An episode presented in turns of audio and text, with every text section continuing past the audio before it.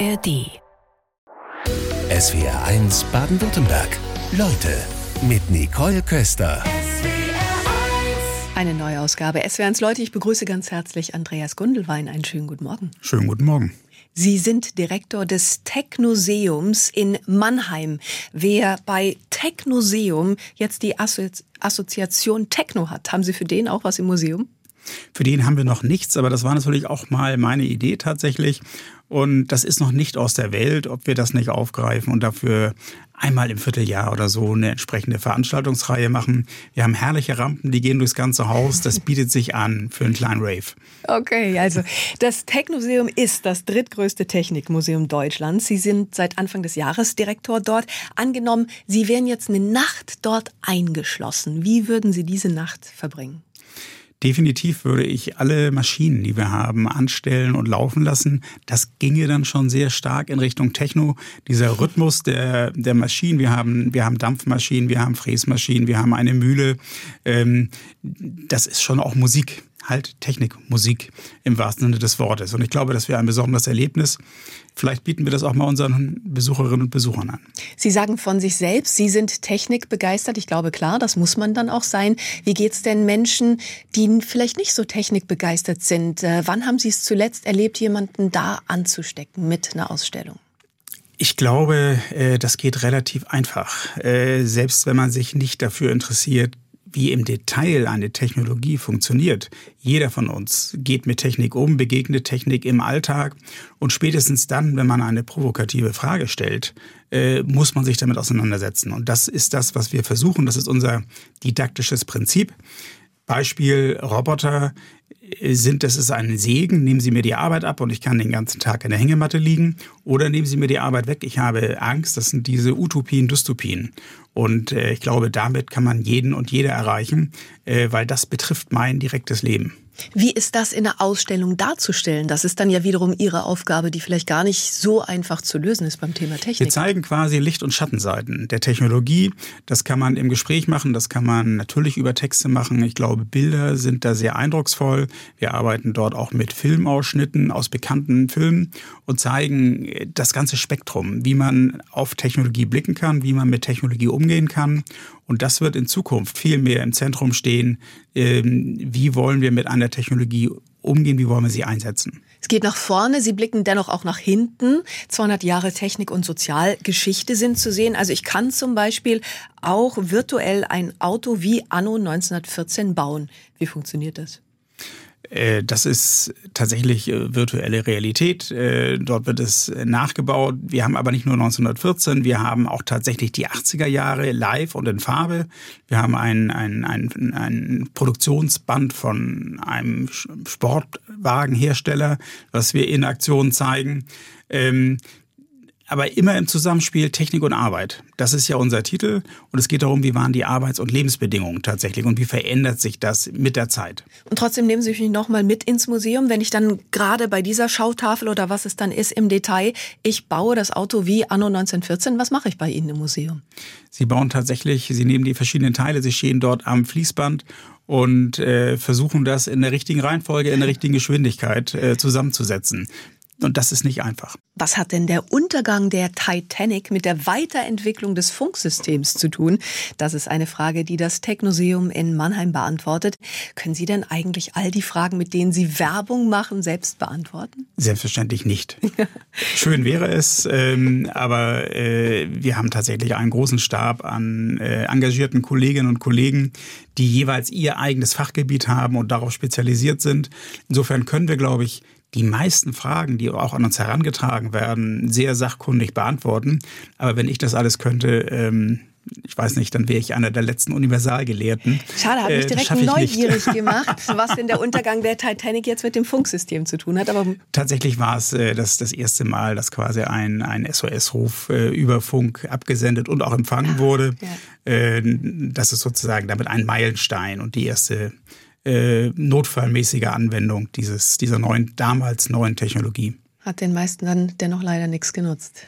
einigen ja schon. Ja, Sie werden als Vollblut-Museumsdirektor bezeichnet. Sie waren zuvor am Deutschen Museum in München. Ein Museum soll ja spannend und lehrreich sein und das auf unterhaltsame Art und Weise. Wie gelingt das denn im Jahr 2023?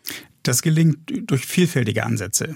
Das heißt, äh, es muss unterschiedliche Themen geben, natürlich, weil jeder interessiert sich für irgendetwas anderes. Es muss unterschiedliche Formate geben, an diese Themen heranzugehen. Einige Menschen lesen lieber Texte, andere lassen sich lieber etwas über einen Film erzählen. Eine ganz große und wichtige Sache dabei ist die personelle Vermittlung. Das äh, wurde im Deutschen Museum so gemacht, das machen wir auch wir im Technoseum so. Das heißt, wir haben alte Maschinen, die wir in Aktion vorführen durch Leute, die noch an diesen Maschinen gelernt haben, die sich damit auskennen, die zeigen können, wie Getreide gemahlen wird, die zeigen können, wie äh, ein, ein Werkzeug äh, hergestellt wird und so weiter und so fort. Und last but not least das selber tun. Learning by Doing ist, ist ein altes äh, pädagogisches Motto. Das heißt, wir haben Experimentierstationen, dort kann ich selber ausprobieren, äh, kann erfahren, wie ein naturwissenschaftliches Phänomen, wie ein Effekt funktioniert, kann auch die Wiederholung, die Mutter aller Experimente äh, durchführen, um es dann wirklich handgreiflich zu verstehen. Wo gibt's die längsten Schlangen?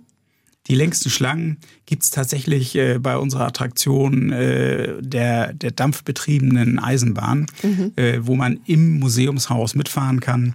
Ähm, das ist immer sehr gut ausgebucht. Momentan ist sie in Reparatur, deshalb haben wir eine Dresine, aber auch dort gibt es längere Schlangen.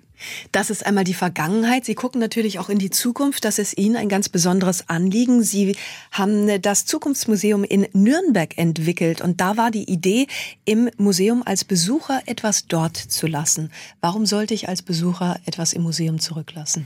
Für uns sind oder Museen verstehen sich mehr und mehr als Plätze, wo Themen, gesellschaftlich relevante Themen verhandelt werden. Das heißt, wir sprechen in dem Fall über Zukunftstechnologien und deren Auswirkungen auf unser persönliches Leben, auf die Gesellschaft insgesamt. Und es geht uns darum, äh, dass wir ein Feld, ein Forum bieten zum Mitdiskutieren, dass man eine Meinung hinterlassen kann, eine Frage hinterlassen kann, die dann von anderen wieder aufgegriffen wird und somit der Ort äh, Museum sich verändert von einem wo man einem Ort, wo man an verregneten Sonntagen hingeht, um ein bisschen die Freizeit rumzubringen, hin zu einem Ort, wo wirklich relevante Dinge diskutiert und debattiert werden. Passiert das denn? Hinterlassen die Menschen wirklich Fragen? Die Menschen hinterlassen in Nürnberg Fragen. Äh, zumindest das letzte Mal, als ich da war, vor einem Vierteljahr war das noch so. Ähm, und wir wollen im Technoseum in eine ähnliche Richtung gehen. Das heißt, äh, wir werden dort auch ein, unsere Techno-Arena nennen wir es, aufbauen, wo Zukunftstechnologien in Aktion mit den Nachwuchswissenschaftlerinnen und Wissenschaftlern gezeigt werden, wo man Fragen stellen kann und Fragen hinterlassen kann. Warum ist das für Sie ein Traumjob? Das Tolle an Museumsarbeit insgesamt ist, ähm, dass es kaum Vorgaben gibt. Es muss sich um Technik drehen, es muss sich um Sozialgeschichte drehen, aber wie man das macht, äh, ist einem völlig freigestellt. Und das heißt, man kann dem eigenen Spieltrieb erstmal ein bisschen Lauf lassen, man kann sich überlegen, äh, was würde mir Spaß machen. Man kann sich natürlich, und das tun wir auch, anschauen, was funktioniert gut bei den Besucherinnen und Besuchern. Unsere Hauptzielgruppe sind Jugendliche und Kinder. Das heißt, wir brauchen Experimente, die mit denen gut funktionieren, die die faszinieren. Und das setzt man dann gemeinsam mit den Kolleginnen und Kollegen um. Und das ist einfach ein, ein unheimlich spannendes, äh, freies Arbeiten, was richtig Freude bereitet. Klingt erstmal super, heißt aber natürlich, man kann auch ab und zu mal einen Flop landen. Was war Ihr letzter Flop? Selbstverständlich kann man auch ein Flop landen. Äh, wir hatten eine VR-Entwicklung, das war noch in München, äh, die am Ende tatsächlich nicht wirklich gut funktioniert hat. Wobei man sagen muss, virtuelle Realität ist für Museen immer schwierig. Das machen in der Regel ein oder zwei Personen. Es gibt eine lange Warteschlange. Äh, am Ende kommen nicht alle dran. Man kann, selbst wenn man einen guten Betrieb hat, nicht mehr als 30 Leute am Tag da durchbringen. Es gibt mehr Unzufriedene als zufriedene Besucherinnen und Besucher. Insofern äh, bin ich da immer etwas zurückhaltend, was virtuelle Realität und diese Brillen anbelangt. Aber das muss man auch einmal ausprobieren und erfahren. Ja. Um die Erfahrung geht es dann ja auch im Museum häufig. Sie haben die unterschiedlichsten Stationen durchlaufen, haben in Hamburg und Freiburg Geologie und Bodenkunde studiert. Was war denn eigentlich Ihr erstes Museum?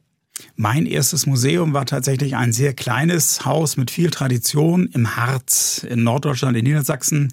äh, das Oberharzer Bergwerksmuseum in Klausthal-Zellerfeld.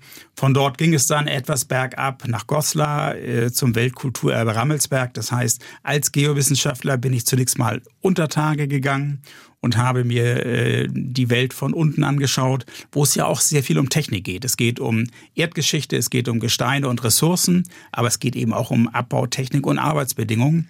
Und so bin ich in dieses Feld hineingekommen. Sie waren dann am Deutschen Museum in München und da hat Sie die Untertagewelt dann auch wiederum fasziniert. ähm, da gab es nämlich ein realitätsgetreu nachgebautes Untertage Bergwerk. Also Sie scheinen ja aus dem Erlebten dann auch neue Ideen zu entwickeln. Kann man sich das so vorstellen? Das ist grundsätzlich richtig, aber ich möchte mich nicht mit fremden Federn schmücken. Das Bergwerk im Deutschen Museum ist bereits über 100 Jahre alt. Damals vom Gründer Oskar von Miller als revolutionäre Idee äh, gebracht worden, äh, weil es gab noch kein Fernsehen, es gab wenig Möglichkeiten in diese abenteuerliche Untertagewelt einzutauchen für, für normale Menschen. Und insofern hat er realitätsgetreu das Bergwerk nachgebaut, wie es damals war. Wir haben das Stück für Stück ergänzt, wie es in moderneren Zeiten ist. Und diese Idee war so erfolgreich, dass sie von vielen anderen Museen weltweit aufgegriffen worden ist. Original eins zu eins nachgebaut wie in München. Finden Sie das in Chicago, in Wien, in Stockholm, ähm, weil diese Idee einfach äh, gezündet hat. Was war dann Ihr Anteil? Mein Anteil war das fortzuschreiben in die Moderne und sozusagen die, die neuen Abbautechniken, die neuen Nutzungen des Untergrundes von Geothermie bis äh, zum Atommüllendlager dort mit reinzubringen. Vor Corona hatten Sie 160.000 Besucher pro Jahr. Wo liegen Sie denn aktuell? Wir sind äh, während Corona wie alle Häuser sehr stark eingebrochen, lagen unter 100.000. Wir bewegen uns dieses Jahr wieder auf 140.000 zu, sind also sehr zuversichtlich, der Trend geht nach oben. Und nicht nur an Regentagen, nehme ich dann an. Nicht nur, aber natürlich besonders an Regentagen. Das geht allen Museumsleuten so. Verregnete Novembertage sind die besten Tage für ein Museum. Okay. Also Geld spielt natürlich auch für ein Museum immer eine große Rolle. Ihr Jahresetat liegt bei 13 Millionen Euro. Also wenn man das mal durchrechnet, 160.000 Besuche, dann hätten Sie pro Besucher pro Jahr mehr als 80 Euro zur Verfügung. So eine Kosten-Nutzen-Rechnung macht ein Direktor wahrscheinlich nicht, aber hinterfragen Sie die Kosten-Nutzen manchmal? Also natürlich machen wir auch so eine Kosten-Nutzen-Rechnung äh, und wenn es nicht wir machen, macht es der Rechnungshof und fragt nach. Ähm, in so einem Museum fließt natürlich jede Menge ein. Jede Menge Dinge, die für den Besucher erstmal nicht sichtbar sind. Wir äh, erhalten Kulturgut, wir lagern Kulturgut, wir erforschen Kulturgut und veröffentlichen dazu etwas. Ähm, alles, was wir extra machen wollen, besondere Aktionen oder ähnliches, braucht zusätzliches Geld. 13 Millionen klingt sehr viel, aber wir müssen auch unser Gebäude erhalten, wir müssen unsere Energiekosten selber tragen. Äh, das reicht dafür, um das Haus aufzuschließen und wieder zuzuschließen. Für alles, was extra on top kommt, brauchen wir zusätzliche Mittel. Die beantragen wir als Drittmittelprojekte beim Bund, bei Stiftungen und wir arbeiten auch sehr viel mit Unternehmen zusammen. Wie schwierig ist das, da dann um Geld zu bitten? Es geht immer darum, äh, nicht einfach hinzugehen und zu sagen, wir hätten gerne einen, einen Koffer voller Geld, sondern es ist mal die Frage, wofür. Und wofür tatsächlich habe ich gelernt, in der Region Mannheim gibt es sehr viele offene Ohren und sehr viel Bereitschaft mitzuwirken, wenn es um das Thema Ausbildung geht. Wir sind ein außerschulischer Lernort, das heißt, wir haben nicht nur die Ausstellung, wir haben Bildungsprogramme, wir haben Möglichkeiten, Labore, Kurse, Workshops zum Mitmachen. Und äh, dafür sind auch Unternehmen und auch Stiftungen gerne bereit, das zu unterstützen, weil wir einen Fachkräftemangel haben, weil naturwissenschaftliche Bildung immer wichtiger wird und Technikbildung. Energiekosten haben Sie gerade angesprochen. Da kommt eine Nachfrage aus Konstanz von Wolfgang Daub. Der hat ins Studio gemeldet und sagt, ähm, denn heute kommt ja das Gutachten des Klimarats und mit den Empfehlungen an die Regierung. Und dann sagt er ja, Verkehrssektor, insbesondere der Gebäudebestand wird schlecht wegkommen. Museen gehören zum Gebäudebestand. Was wird hier im Museum in Mannheim unternommen? Wie groß ist der CO2-Ausstoß bislang und wie soll dieser konkret gesenkt werden? Was können Sie dazu sagen? Ich kann Ihnen jetzt keine genauen Zahlen zu unserem CO2-Ausstoß nennen. Wir haben Fernwärme, das heißt, da müsste man beim Versorger entsprechend nachfragen. Wir sind ein fast 40 Jahre altes Gebäude, was aber, weil es besonders ist, unter Denkmalschutz steht. Das heißt, die Möglichkeiten, dort einzugreifen, sind sehr gering und wir sind energetisch kommen wir nicht besonders gut weg, muss man sagen. Also wir sind nicht besonders gut isoliert. Wir haben einen hohen Wärme- und Stromverbrauch. Wir versuchen das zu senken. Wir haben keine Klimaanlage äh, beispielsweise, was sich durchaus nachteilig auswirkt äh, auf die Arbeitsbedingungen und auch Besuchsbedingungen. Aber darauf verzichten wir sehr bewusst im Sinne des Klimaschutzes. Äh, wir fangen morgens um 5 Uhr an äh, zu lüften durchs ganze Haus, äh, natürliche Belüftung. Äh, wir haben die Temperaturen im Winter abgesenkt. Äh, wir versuchen überall, wo es geht, Stromsparmaßnahmen durchzuführen. Das heißt, das ist ein Thema. Jedes Museum, jedes Haus äh, sollte sich darum kümmern. Aber wir werden das nicht auf Null bringen. Wir werden nie ein Niedrigenergiehaus sein. Wissensvermittlung ist Ihnen ein großes Anliegen, haben wir schon erfahren. Die sieht jetzt heute vermutlich aus als vor 20 Jahren und sieht in 20 Jahren wieder anders aus. Aber gibt es so etwas, was ganz elementar wichtig ist, dass Wissensvermittlung gelingen kann? Auf jeden Fall. Es ändern sich Dinge. Wir arbeiten heute mehr mit Filmen, mehr mit unterschiedlichen Medien. Äh, augmented oder virtuelle Realität spielt eine Rolle. Was aber immer funktioniert und wo ich überzeugt bin, was immer funktionieren wird, ist äh, das Ausprobieren, das selber machen, die Haptik, ein Objekt sehen, ein Objekt auch wirklich berühren, etwas mit einem Objekt tun oder mit einem Experiment. Äh, das hat vor 20, das hat vor 100 Jahren funktioniert.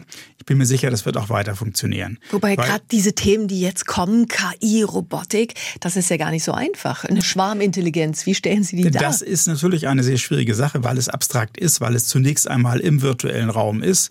Wir gehen dort spielerisch ran, wir versuchen äh, künstlerische Aspekte mit reinzubringen. Bei uns kann man äh, mit Schwärmen von ich sage mal, virtuellen Fischen interagieren, kann versuchen, diesen Schwarm zu beeinflussen. Man kann sich erkennen lassen und interagieren mit einer künstlichen Intelligenz, die erstaunlich viel über einen herausfindet, allein über das Bild, was ausgewertet wird, was verglichen wird mit einer Datenbank, die dahinter steht. Und äh, diese, dieses künstlerische Spiel äh, ist dort ganz wichtig, um eben dieses Abstrakte konkret werden zu lassen.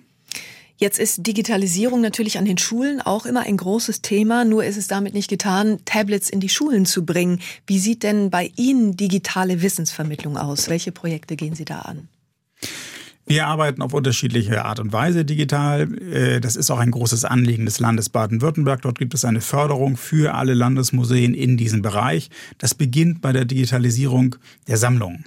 Also wir äh, digitalisieren unsere Objekte, wir stellen sie öffentlich zugänglich in eine Datenbank. Das heißt, dass Menschen aus aller Welt quasi jederzeit auf unseren Sammlungsbestand zugreifen können, damit arbeiten können, auch Wissenschaftlerinnen und Wissenschaftler alle Informationen haben, als wenn sie bei uns vor Ort wären.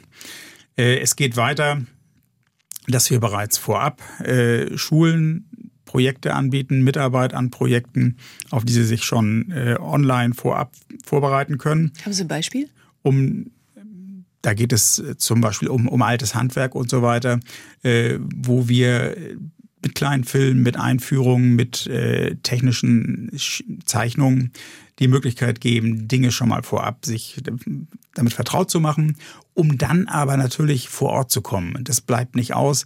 Das ist eigentlich unser, unser Kerngeschäft, dass die Menschen wirklich zu uns kommen und das vor Ort erleben, sich personell vermitteln lassen, äh, miterleben, wie eine Mühle malt, miterleben, wie sich äh, gemahlenes Korn anfühlt, wie es riecht, diese, diese vielfältigen multimedialen Eindrücke. Das ist wichtig. Die SW1-Hörerinnen und Hörer schalten sich ein aus Kirchzarten, hat Oliver geschrieben und sagt, wie kann man ein Mädchen neugierig machen bei technischen Themen? Der Girls Day ist eine einmalige Sache im Jahr, der möglicherweise nur kurzfristig wirkt. Wie könnte der Frauenanteil in MINT-Berufen gesteigert werden, beziehungsweise wie können Mädchen überzeugt werden von technischen Berufen? Das Thema hatten wir auch gestern noch mit Professorin Christiane Nüsslein-Vollhardt, die den ähm, mit Nobelpreis in Medizin erhalten hat, aber die einzige Frau bisher in Deutschland ist in einem naturwissenschaftlichen Bereich mit Nobelpreis. Haben Sie eine Idee? Wir machen das schon, indem wir quasi diesen Girls Day permanent anbieten. Wir haben Gruppen für Mädchen, wo Technik erfahren werden kann, wo wir äh, sogenanntes Tinkering machen, das heißt Entwicklung kleiner technischer Geräte Step by Step äh, so ein bisschen wie ein Sportverein oder eine Musikschule jemand, der zu unsportlich ist für den Fußballverein oder zu unmusikalisch für die Musikschule, hat eine weitere Chance, kann bei uns quasi Vereinsmitglied werden im Technoclub. Das gibt es auch rein für Mädchen und dort werden langfristig Projekte entwickelt. Das kann beispielsweise sein äh, Umgang mit Lasercuttern und äh, 3D-Druckern. Es kann aber genauso gut ein Projekt sein, selber einen 3D-Drucker zu bauen und zu programmieren oder andere Roboter. Äh, das heißt rein spielerisch. Es gibt natürlich Bereiche, die traditionell äh, Jungs mehr interessieren. Das geht um alles, was irgendwie fährt und laut ist. Äh, es gibt aber durchaus auch Bereiche im Bereich Kommunikation und Kommunikationstechnologie, was vor allem Mädchen interessiert. Und wenn ich da interessiert bin, klingt jetzt gerade so, als könnten sich daraus auch Projekte für Jugendforscht beispielsweise entwickeln. Wir arbeiten mit Jugendforscht zusammen. Wir arbeiten auch mit der Hector Stiftung zusammen äh, wo es um die Förderung von besonders begabten Jugendlichen und Kindern geht. Ähm, wir sind sozusagen im gesamten Spektrum breit aufgestellt, sowohl für die extrem Interessierten, die schon sehr weit fortgeschritten sind, als auch für die, die erste Anfänge machen. Äh, es ist uns ein Anliegen, äh, für allen Angebote zu liefern. Gehen Sie dann eigentlich auch in andere Museen, um mal zu spicken, was die anders machen? Liebend gerne, absolut. Äh, ich glaube, wenn man nicht gerne in andere Museen gehen würde oder überhaupt in Ausstellungen, wäre man da fehl am Platz. Ähm, natürlich schaut man auch mit kritischem Auge, was machen die Kolleginnen und Kollegen anders, im Zweifelsfall besser oder auch schlechter. Wenn es schlechter ist, freut man sich. Äh, wenn es besser ist, macht man ein Foto und notiert sich das fürs nächste Mal. Insofern äh, bin ich auch in meiner Freizeit gerne in Museen, ja. In welchem waren Sie zuletzt? Tatsächlich äh, zuletzt war ich im, im Badischen Landesmuseum in Karlsruhe und habe mich dort umgeschaut. Das ist ein bisschen anderes Genre als, als, als wir, aber auch ein sehr spannendes, schönes Haus, natürlich in einer prachtvollen Architektur, mit der wir nicht ganz mithalten können. Wie ist es denn? Jetzt habe ich eben gesagt, wir sprechen über die Dinge, die nur in Mannheim zu sehen sind und nicht in New York oder in Paris. Was hat das Technoseum da zu bieten? Wir haben durchaus auch einige Besonderheiten, die sehr speziell sind. Herauszuheben ist dabei sicherlich äh, unser Bestand an astronomischen Geräten. Mannheim war früher vor 300 Jahren äh, durchaus ein international renommiertes Zentrum der Astronomie. Entsprechend gab es dort eine Sternwarte und sehr feine Geräte, die wir bei uns zeigen, alte Himmelsgloben etc. Und äh, eine Besonderheit sind zweifellos unsere dampfbetriebenen Maschinen. Wir haben eine Eisenbahn, die wirklich mit Dampf betrieben wird und wir haben eine Dampfmaschine, die mit Dampf betrieben wird. Es gibt viele Museen mit Dampfmaschinen, auch mit Dampfmaschinenbewegung. Die werden häufig elektrisch angetrieben, damit man die Kolbenbewegung sehen kann. Bei uns steigt halt, wie bei der Papstwahl, echter weißer Rauch auf muss man wahrscheinlich auch immer vorsichtig sein, dass nichts passiert, Vorkehrungen und Sicherheitsmaßnahmen treffen. Wie umfangreich ist das? Wir sind ein absolut sicheres Haus für die Besucherinnen und Besucher, natürlich auch für die Kollegen im Hause. Aber was schon deutlich wird, gerade an unserer Lehrwerkstatt, äh, die wir in Aktion zeigen, ist, äh, dass die Arbeitsbedingungen früher gar nicht mal so ungefährlich waren. Wir haben freilaufende Bänder, natürlich hinter Absperrung. Äh, wir haben Spannungswerkzeuge ähm, wo früher wirklich viele und üble Unfälle passiert sind. Wir treffen Vorkehrungen, dass das jetzt nicht der Fall ist, aber zeigen schon, dass es gute Gründe hat, dass es heute, dass heute sehr viel in Arbeitsschutz investiert wird und dass dementsprechend weniger schwere Unfälle passieren. Tanja Werner schreibt uns per Mail ins Studio und sagt, wir waren vergangene Woche das erste Mal im Technoseum. Vorrangig waren wir wegen der Sonderausstellung auf Empfang da. Es ist eine extrem tolle, liebevoll gestaltete und informative Ausstellung. Und klar waren wir auch im anderen Teil des Technoseums Museums unterwegs und sind begeistert. Also wenn wir vom Erleben sprechen, was kann ich denn da zum Thema Rundfunk alles erleben bei Ihnen im Museum? Zunächst mal die ganze Technikgeschichte. Sie begegnen verschiedenen Elementen, Objekten, Persönlichkeiten, die Sie vielleicht, insbesondere die Älteren natürlich, äh, aus ihrer Geschichte kennen, die Sie einmal im Fernsehen getroffen haben. Das reicht von Sesamstraße äh, bis zu Mutter Beimers Bademantel, den wir dort zeigen. Ich kann aber auch selber einmal versuchen, aktiv zu werden, äh, mich als Radiosprecherin, als Fernsehmoderator dorthin stellen, vor ein Greenscreen, sehen, wie das funktioniert, diese Technologie, um das ein bisschen näher an die Menschen zu bringen. Ich glaube, Ganz generell ist das schon vielen ein Begriff, aber es einmal selbst auszuprobieren, ist dann immer noch ein Unterschied. Haben Sie es selbst auch ausprobiert? Selbstverständlich. Ich habe mich dort äh, vor einem äh, sehr schönen Südseestrand äh, einmal in, im Bild gesetzt. Okay, das klingt jetzt so, als würden wir von der Südsee Radio machen, aber so ist es dann ja doch nicht. Sie können es ja mal vergleichen. Es gibt ein, Die Temperaturen sind ja schon so. es gibt ein Studio aus den 60er Jahren bei Ihnen in der Ausstellung. Jetzt sitzen wir aktuell hier in einem Radiostudio. Was ist anders? Es ist äh, sehr viel kleiner, dezenter geworden. Äh, es hat hier mehr den Charakter eines Wohnzimmers und es gibt deutlich weniger Lampen, Schieber, Regler und äh, Technik. Die gibt's drüben bei der Kollegin Nadja, äh, Nadja Lechner, gerade heute in der Technik, können wir Ihnen gleich vielleicht auch nochmal zeigen. Ähm, vielleicht gibt's dann ja da auch noch potenzielle Ausstellungsstücke für Sie. Ich habe einen großen Koffer mit, ich nehme alles gleich mit. ja, mal gucken, ob wir morgen dann noch eine Sendung haben. Ähm, wie sieht das aus? Sie wollen ja gerade auch in die Zukunft gucken. Thema Radio, Rundfunk in der Zukunft. Gibt's da auch was zu sehen? Soweit sind wir noch nicht im Detail, aber wir werden auch dieses Thema Kommunikation in der Zukunft mit aufnehmen. Wie verändert sich Kommunikation? Da spielt Radio und Rundfunk natürlich eine Rolle, aber insbesondere die individuelle Kommunikation. Ganz generell kann man sagen, durch die sozialen Medien kann ja jeder und jede zum Redakteur, zur Redakteurin werden, äh, was Vorteile hat, eine gewisse Demokratisierung was aber auch durchaus Nachteile hat, weil diese Gatekeeper-Funktion, dass äh, Nachrichten wirklich auf ihren Wahrheitsgehalt überprüft und ein bisschen bewertet eingeordnet werden, das fehlt. Und dadurch entwickeln sich ja teilweise auch abenteuerliche Geschichten, die mit der Realität nichts mehr zu tun haben. Und dieses Problemfeld einmal aufzugreifen und äh, ein bisschen mit den Jugendlichen auch gerade zu trainieren, wie kann ich meine eigene Privatsphäre erhalten, äh, was sind vertrauenswürdige Quellen, was sind möglicherweise Nachrichten, wo man einmal hinter, dahinter gucken sollte, wo kommen die her, was haben die vielleicht auch für ein Ziel, für einen Zweck, ist das Realität und wahr oder eher nicht. Äh, diese Kompetenzen müssen geschult werden, die bringt man nicht mit. Und das wird Thema äh, in unserer zukünftigen Arbeit sein. Kommen Sie als Museumsdirektor denn eigentlich noch mit Besucherinnen und Besuchern ins Gespräch? Gelingt das manchmal?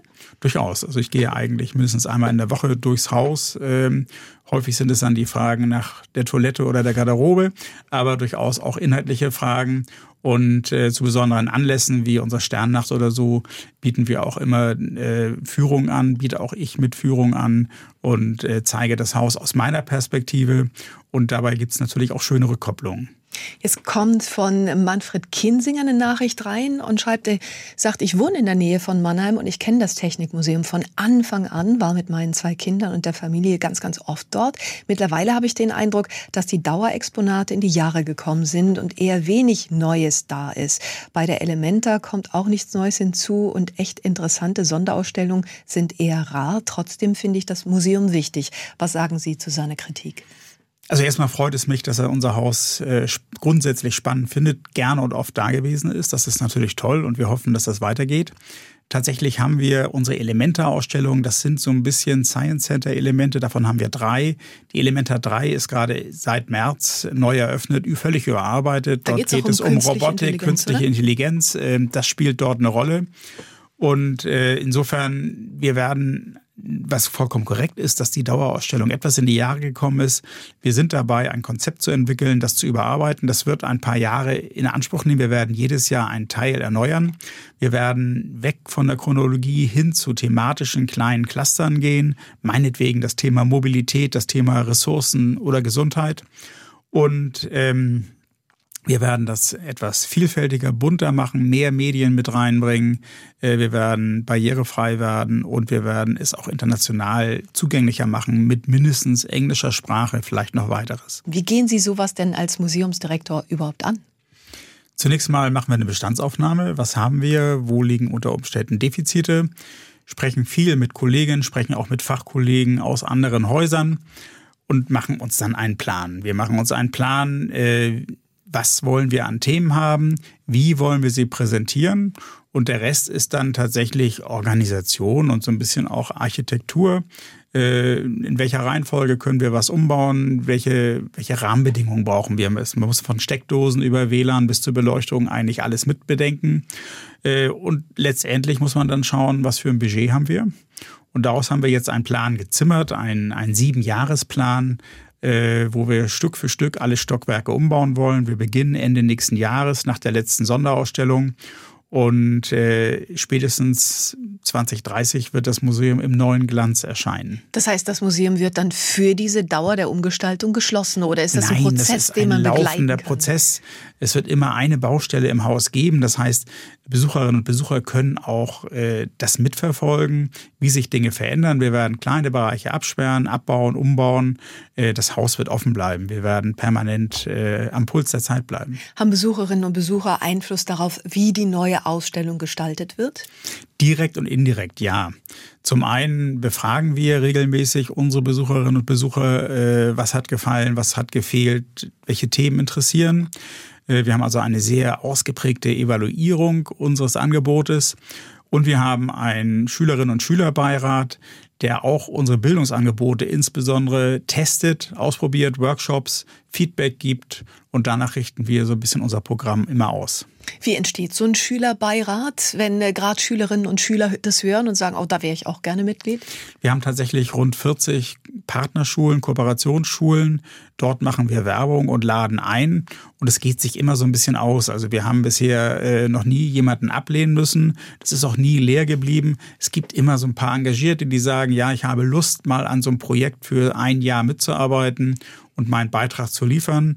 Und dann gibt es auch natürlich Wechsel. Was ja richtig ist, weil wir wollen äh, immer neue Meinungen hören und äh, nicht ein Schülerbeirat, der dann irgendwann ein Rentnerbeirat ist. Was ist denn so der aktuelle Tenor des Schülerbeirats? Was wird da gesagt? Grundsätzlich äh, gefällt es vielen. Äh, es geht viel um die Frage, gibt es noch äh, offenere Angebote, also Angebote, die nicht als Gruppe gebucht werden können, sondern wo ich niedrigschwellig einfach mal am Nachmittag hingehen kann. In diese Richtung werden sich unsere Angebote auch weiterentwickeln. Es wird viel konkret äh, nach Automatisierung, Robotik gefragt. Das heißt, das Thema Programmierung, Informatik spielt eine immer größere Rolle. Aber auch das klassische Technik basteln. Also angefangen bei, bei Lötkolben mit Draht, irgendetwas konstruieren. Okay, also das sind viele Pläne. Ich sage erstmal herzlichen Dank für den Besuch heute Vormittag in SWR1 Leute. Andreas Vielen Dank für die Einladung. SWR1 Baden-Württemberg. Leute, wir nehmen uns die Zeit.